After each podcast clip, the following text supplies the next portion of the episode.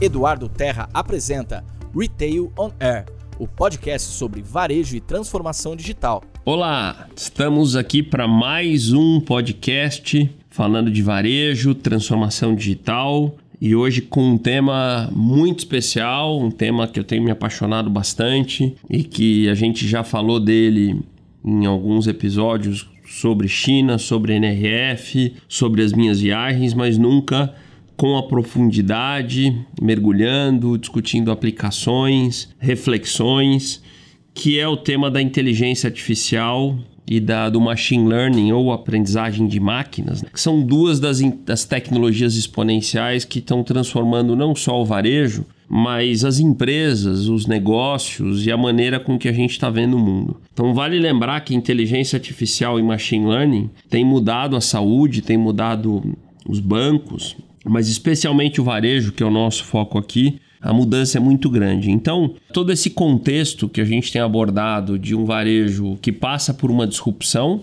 que é essa mudança brusca, uh, onde a tecnologia é protagonista, os modelos de negócio mudam muito, a maneira com que a gente olha o consumidor, a maneira com que a gente precifica, define produto, define expansão, localização de loja, a maneira com que a gente se comunica com o cliente e a gente coloca cada vez mais tecnologia embarcada nisso. O que está por trás dessa nova tecnologia é muita inteligência e essa nova inteligência é uma inteligência artificial que nada mais é do que máquinas, computadores, tecnologia pensando sozinhas e mais do que isso, aprendendo com o tempo, aprendendo com o jeito do nosso negócio, que é o conceito do machine learning. Mas tudo começa com o volume de dados que a gente tem produzido a partir da, da quantidade de transações que a gente tem no varejo e a partir da quantidade de relação que a gente tem com o nosso consumidor. Só para dar um número para vocês que impressiona, o varejo mundial gera aproximadamente 400 petabytes de dados por hora. Eu vou repetir, o varejo mundial gera aproximadamente 400 petabytes de dados por hora. Esse dado foi revelado pelo Satya Nadella, que é o presidente mundial da Microsoft, na última NRF. Eu confesso para vocês que quando eu vi eu tomei um susto. Foi a primeira vez que eu vi alguém falar em petabyte. Eu conhecia o conceito de petabyte, que é o que vem depois dos terabytes, e a gente vem sempre usando sempre é, as casas depois dos conceitos de tecnologia, porque a gente vem exponencializando o número de bytes que a gente vem usando em tudo. E essa massa de dados, ela precisa ser usada de forma inteligente. E a tal inteligência artificial, que em inglês é o AI, Artificial Intelligence, aqui a gente tem chamado de inteligência artificial ou IA, ou e o ML, Machine Learning ou aprendizado de máquinas. Então aqui nós vamos usar o tempo todo esses dois termos, é esse conjunto de algoritmos. O que, que é um algoritmo? Né? São as equações, as fórmulas que, por exemplo, determinam um preço de um produto, determinam quanto vai vender uma loja, determinam quantas lojas eu vou ter numa rede, determinam quantos produtos eu vou comprar para um determinado mês, determinam a quantidade de itens que eu vou mandar para uma loja ou para um, uma quantidade de lojas. Enfim, são fórmulas que precisam cada vez mais ter precisão para que a gente tenha mais eficiência, menos erros, que é tudo que a gente precisa e quer no varejo. Então, quando a gente fala de Amazon, quando a gente fala das grandes empresas que são digitais no varejo, às vezes a gente olha para elas e pensa naquela tecnologia que aparece, que é a tecnologia mais de automação. A gente pensa na Amazon Go, naquela parte que a gente vê. Mas grande parte da transformação digital do varejo se dá pela tecnologia que trabalham os dados, que vão trazer decisões de inteligência do negócio, que, como eu coloquei, são decisões que trazem otimização do preço, otimização do sortimento, otimização de estoque, otimização de localização da loja, otimização de expansão, otimização de contratação, qual é a pessoa certa para aquela vaga, otimização do quadro de funcionário para aquela loja, que é onde a inteligência artificial entra muito em cena. Então imaginem vocês eu conseguir hoje no Brasil isso é possível com a legislação trabalhista hoje modernizada, eu otimizar o número de funcionários por hora, por dia, por loja. Eu vou ter uma loja que vai servir melhor o cliente, porque vou ter funcionários certos nas horas certas, e vou ter é, redução de, de quadra naquele momento que tem gente sobrando. As aplicações são enormes. Então, é, inteligência artificial junto com machine learning é uma onda de tecnologias exponenciais que vão mudar muita coisa. E, e a boa notícia é que sim, existem aplicações delas um pouco mais sofisticadas que podem ser um pouco mais estritas às empresas grandes, mas as aplicações são sim democráticas e acessíveis. A gente pode usar inteligência artificial e machine learning, aliás, a gente já usa e não sabe. Muitas das soluções que a gente acaba contratando, o Waze que a gente usa tem inteligência artificial e machine learning. Muitas dessas soluções que a gente usa no dia a dia, para a gente, para uso pessoal e para as nossas empresas, já carregam isso. Agora, existem alguns limites disso que começam a ser discutidos. Um deles é a inteligência artificial usando emoções, que é uma linha que começa a chegar agora no varejo. Então,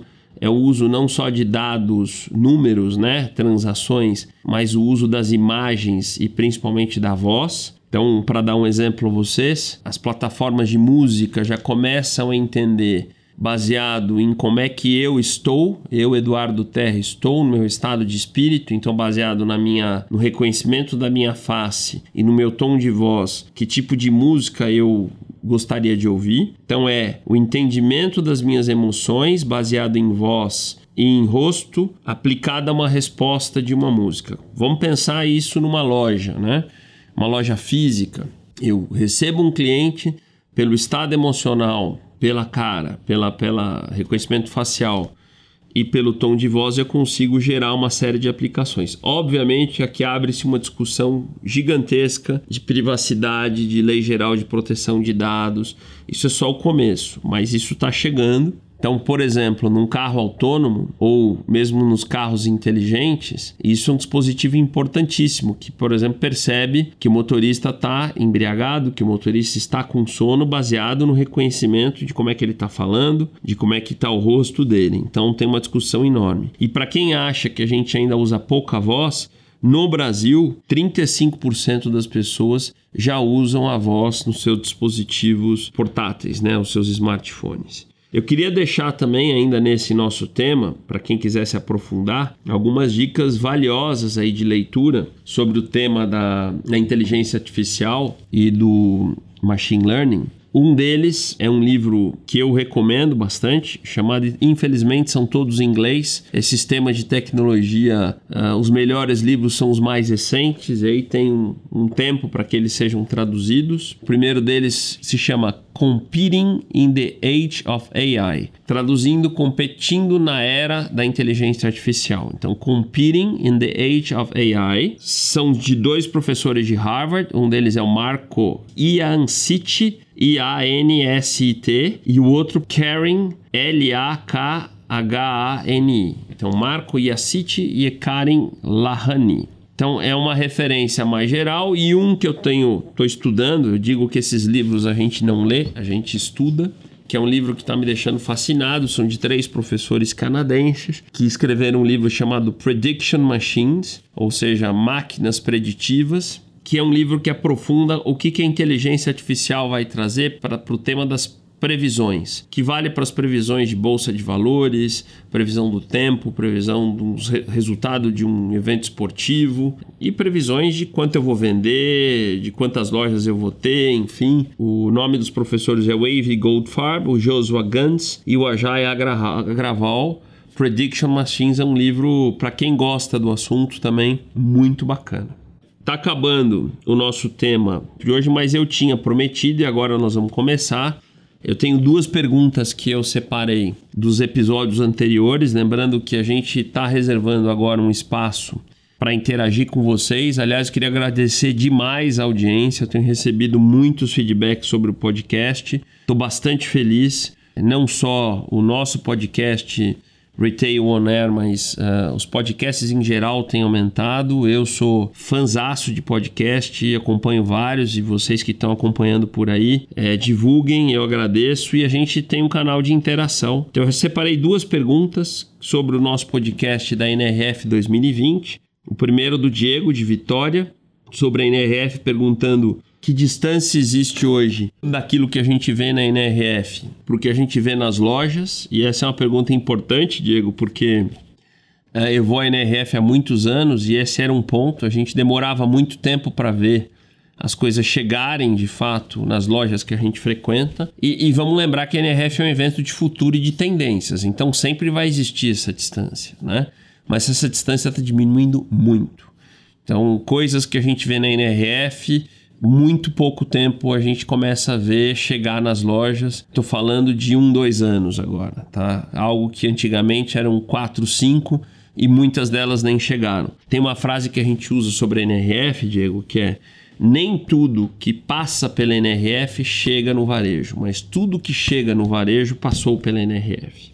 Obrigado pela audiência. Segunda, e que curiosamente é o tema de um dos nossos próximos episódios, que é uma pergunta da Rebeca de São Paulo. Obrigado pela audiência, Rebeca. É, como é que a gente faz a integração de tanta tecnologia, já que eu tenho dito que o varejo virou high-tech, né, e não é mais um negócio low-tech, que já foi, com a agenda da liderança e das pessoas, que é um tema que já alguns episódios eu venho abordando, mas eu acho que vale um aprofundamento. Eu acho que esse é o grande ponto das agendas de líderes, né? as agendas que eu tenho chamado de estratégicas, porque se a gente seguir uma agenda excessivamente de tecnologia, excessivamente é, racional, não vai dar certo essa agenda de transformação digital. Ao mesmo tempo, se a gente só olhar para as pessoas, para a cultura e não trazer isso para uma agenda de tecnologia também não vai dar. Então, há que se buscar aí um equilíbrio entre as pessoas e a tecnologia,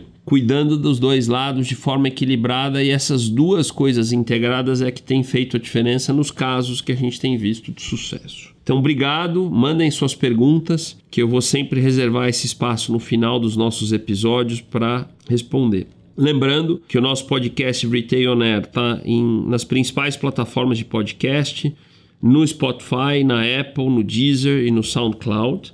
E a maneira da gente interagir é através do Instagram, da nossa conta do Terra Varejo Digital. E eu vou abrir também a partir de hoje, uh, o meu e-mail para que a gente possa interagir às vezes de uma forma direta, que é o eduasterra@gmail.com, eduasterra@gmail.com para que a gente possa interagir. Então, agradeço a audiência de vocês mais uma vez. Nos vemos no nosso próximo episódio de Retail On Air.